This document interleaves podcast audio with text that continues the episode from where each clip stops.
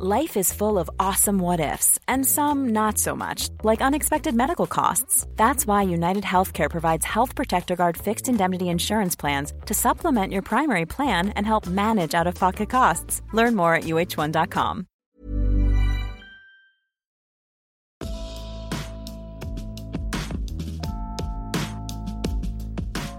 Salut, c'est Gilles Durand. Bienvenue dans Première fois, la série podcast de 20 minutes consacrée aux premières fois dans le sport.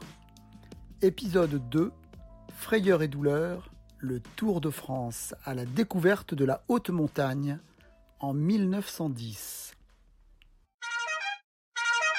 C'est un récit de Stéphanie Crampon.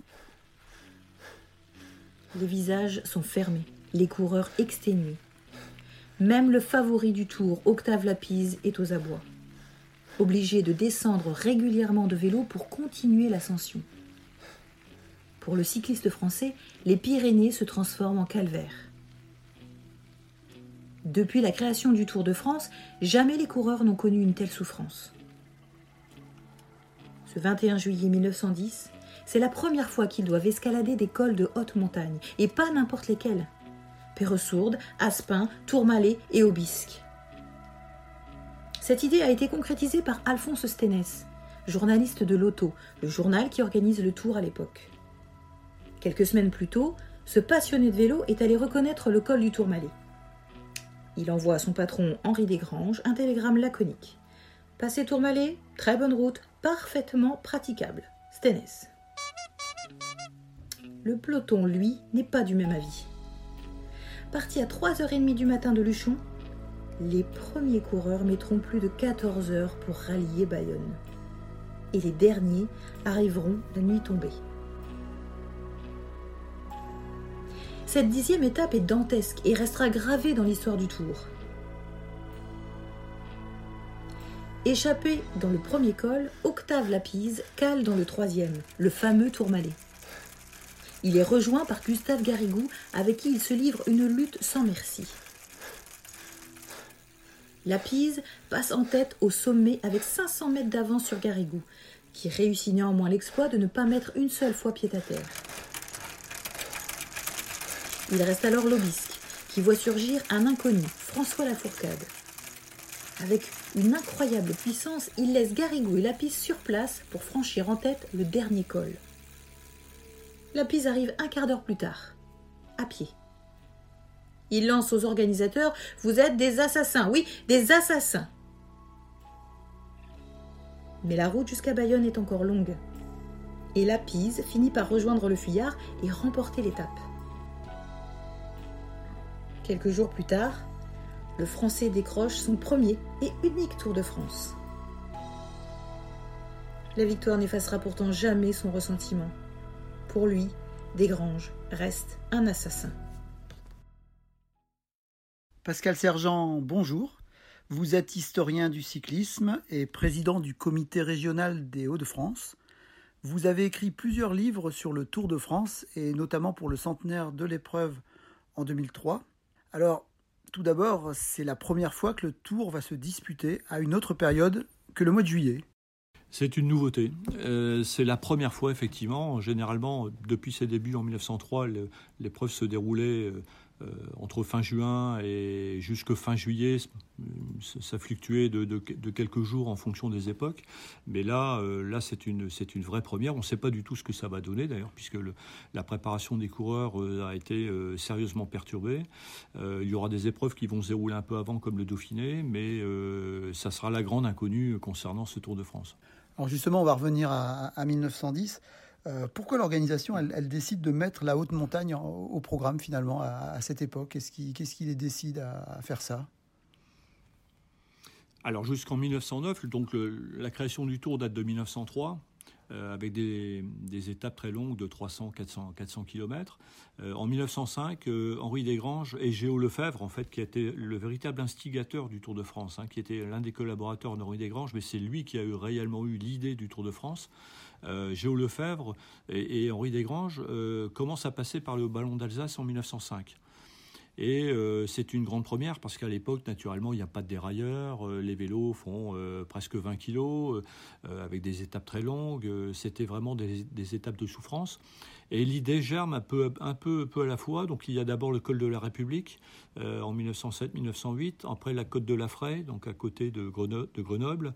Et donc on, aborde tout doucement la montagne. On la voit de loin, mais on n'ose pas encore s'y aventurer.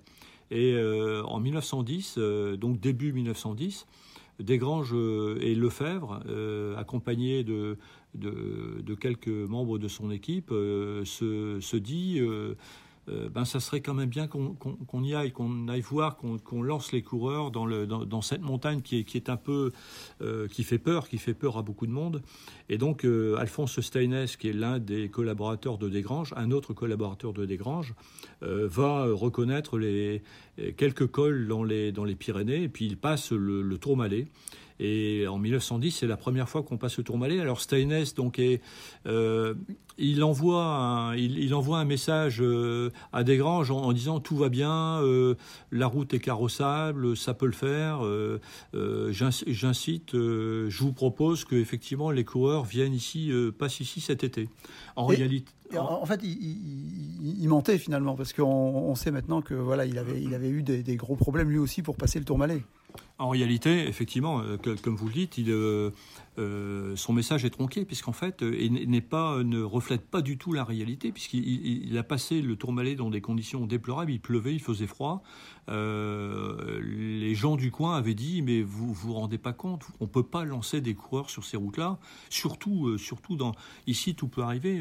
il fait beau et dans les Pyrénées, tout de suite, il peut avoir du brouillard et de, et de la pluie. ça serait un massacre d'envoyer des coureurs. Mais Steines a quand même dans l'idée de dire il faut quand même essayer. Donc euh, il persuade Desgranges de, de, faire passer les coureurs et finalement le Tourmalet est inscrit, euh, est inscrit sur, le, sur les routes du Tour 1910. Et d'ailleurs, cette étape 1910, il y a les quatre grands cols. Hein. Il y a le, Tourmalet, Perresourde, Aspin et, et. Euh, les coureurs, ils ont, ils, ont, ils ont peur finalement de, de, cette étape avant? Oui, on crie au fou, euh, très clairement. Euh, d'abord parce que ce sont des étapes, notamment il y a des fameuses étapes qui sont restées dans, l'histoire comme Bayonne-Luchon, mais, on, est dans le secteur. Et euh, les coureurs ont non seulement peur des, conditions climatiques, mais il y a même un, alors on ne peut pas dire un mouvement de grève parce que le, trait serait un peu forcé, mais, il y a vraiment un, gros mouvement de mauvaise humeur au départ, au départ de cette fameuse étape du Tourmalet 1910, pour une raison très simple, c'est que les, coureurs partent à 3 heures du matin, euh, 3-4 heures du matin, donc dans la nuit. Euh, ils vont partir pour 15, 16, 17 heures, euh, et pour certains 20, 22 heures de course. Hein. Il y en a qui vont arriver très longtemps après les, après les premiers. Mais surtout, euh, il y a beaucoup de coureurs qui ont simplement peur de, se faire attaquer par des ours dans les Pyrénées. Et donc il y, a, une espèce de mouvement, comme je dis, d'humeur. bon, Desgranges arrivera qui était vraiment intransigeant. Hein. C'était vraiment un, directeur de course, mais vraiment, euh, euh, il était vraiment très très dur, euh, aussi avec ses collaborateurs, mais aussi avec les coureurs du Tour de France, ce qui, fera d'autres histoires par la suite, notamment avec Henri Pellissier dans les années 20. Mais donc il, invoque et, il oblige les coureurs à prendre le départ. Bon, heureusement, il n'y a pas eu d'attaque d'ours, mais c'était une vraie psychose dans le peloton un peu avant le départ. Merci beaucoup Pascal Sergent pour ces anecdotes surprenantes. Première fois consacrée au Tour de France, c'est fini. Ce podcast original de 20 minutes est à écouter ou réécouter en s'abonnant gratuitement sur toutes les plateformes de podcast. À bientôt!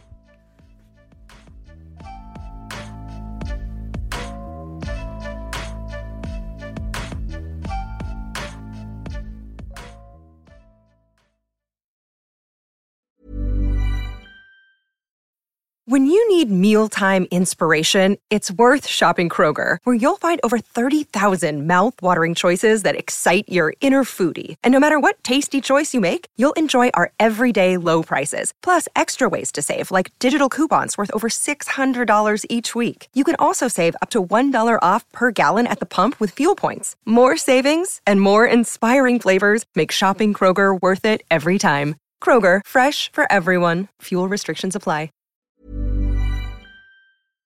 On ne va pas se quitter comme ça. Vous avez aimé cet épisode? Sportif, généraliste, sexo ou scientifique, varié mais toujours bien informé. Découvrez les autres podcasts de la rédaction 20 minutes sur votre application d'écoute préférée ou directement sur podcast au pluriel.20minutes.fr. Et merci de nous avoir écoutés.